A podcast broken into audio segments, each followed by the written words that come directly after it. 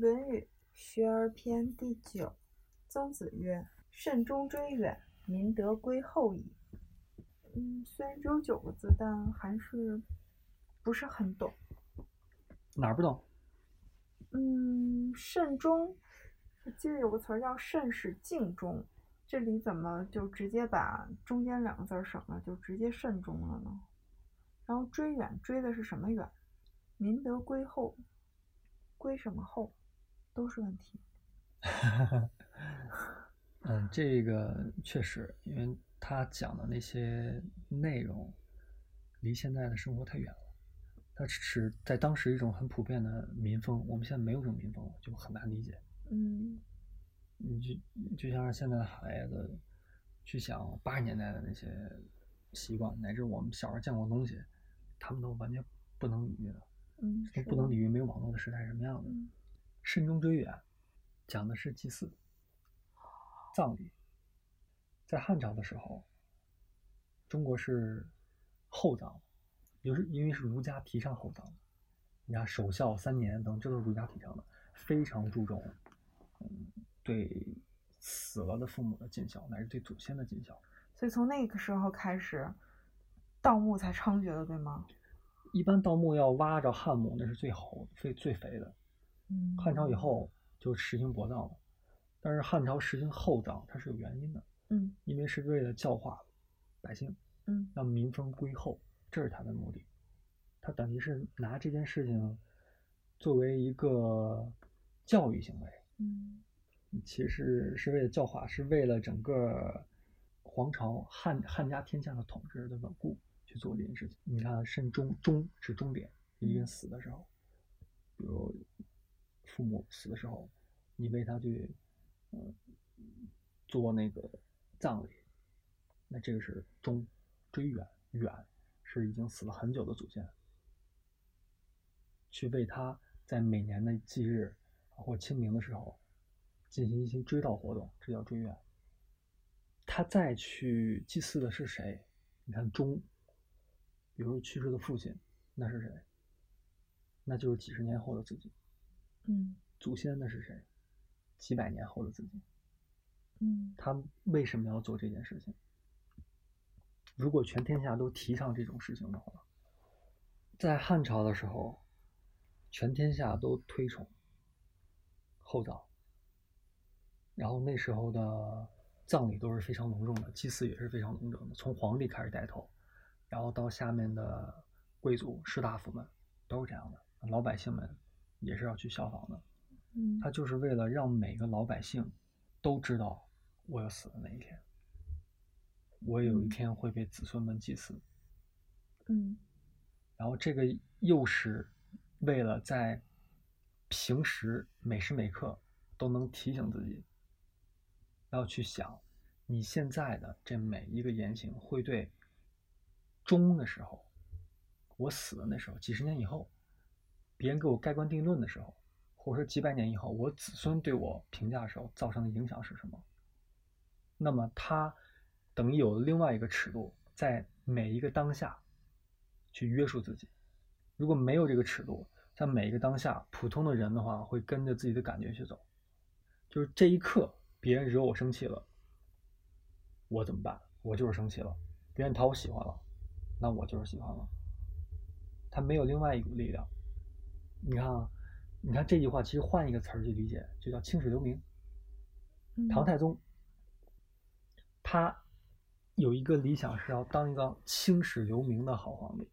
嗯哼那当时有一个谏臣叫魏征，每次给他上谏，然后说话非常直，他好几次想杀了他，但他被压下来火，反而回来以后又耐心的听他的意见，因为他知道他不能那么做。嗯如果没有一个呃长远的，他要考虑我几百年以后、几千年以后别人对历史对我的评价的时候，他只考虑我这一刻痛不痛快的话，他直接把他宰了。这么做的皇帝大有人在，他可能就不会变成一个明君。那么慎始敬终呢，就是他有一个非常长远的一个价值观，作用在他每一个当下，因为人的每个当下都是由嗯每一个当下的外界刺激让你舒不舒服去决定的。你舒服，你会做一件事情，你会想要更多；你不舒服，你就会想把它给排挤开。因材施教的典范啊！就是对于圣人，对于贤人，就会慎始尽忠；然后对于这些平民，就没有什么文化的人，就要让他们教化，就要用一种形式来告诉他们，你死了以后怎么样，然后你需要。现在怎么样，你才能保证你死的时候怎么样？对，因为死的时候那个时候那种风光的场面，呃，会留下记忆，然后全村的人永远在日后几十年都会那么去看待你。一家人出了一个有德行的祖先，那么全村的人都会尊重他们。这就是这种慎始敬终，给一个人得到切身的利益。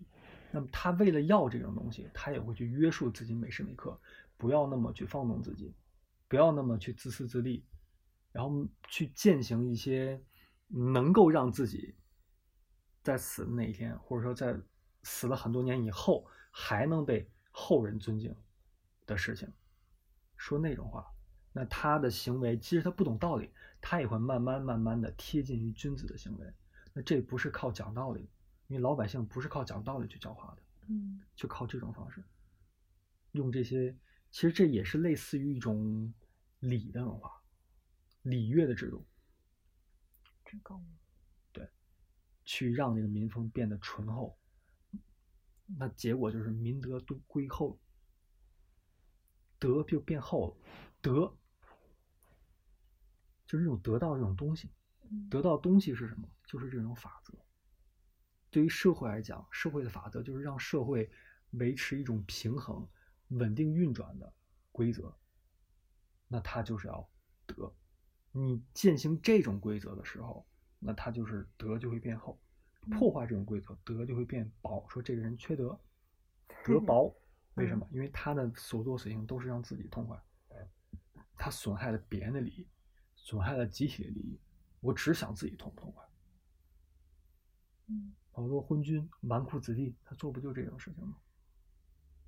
嗯，那么就会败家、败国。但是败家败国，呃，是很多年后的一结果。但是从他开始放纵自己那一刻，就已经在败了。只不过他是有一个从量变到质变的过程。嗯哼，所以这个就是德的厚与薄。德如果厚的话，这个家传的时间就越长，国传的时间就越长。德薄也是一样的，但并不是说这个德薄它那一瞬间就会覆灭。嗯，所以这也是一个长远的眼光，所以慎终追远，它的意义就在这儿。这样一个统一的价值观，让会让国家和企业走得更远。是，老百姓，因为他们在的位置。他们是生在一个局部上，他们看不到一个全局观，因为全局观是在高位置，它有那些信息量，他能看得到的。那么看不到那些东西的老百姓，他就不会具有那种价值观，那怎么办呢？那在高位的人就要去做到一种奖惩的制度。我到底鼓励什么？我贬低什么？那他就直接决定了老百姓的行为举止往哪方面去引导。是你鼓励的方向到底是？让社会变得稳定呢，还是让社会变得快速增长，但是透支未来呢，还是怎么怎么样呢？所以，任何一个上面的鼓励行为都会变成一种整个民风的势头。嗯，反之就会影响到整个体系的规则的变化。那么，这种变化它就只有两种趋势：要么是德变厚，要么是德变薄。啊，都要经过时间的经历。嗯，好的，没有其他的问题了。好，那就到这儿吧。好，谢谢。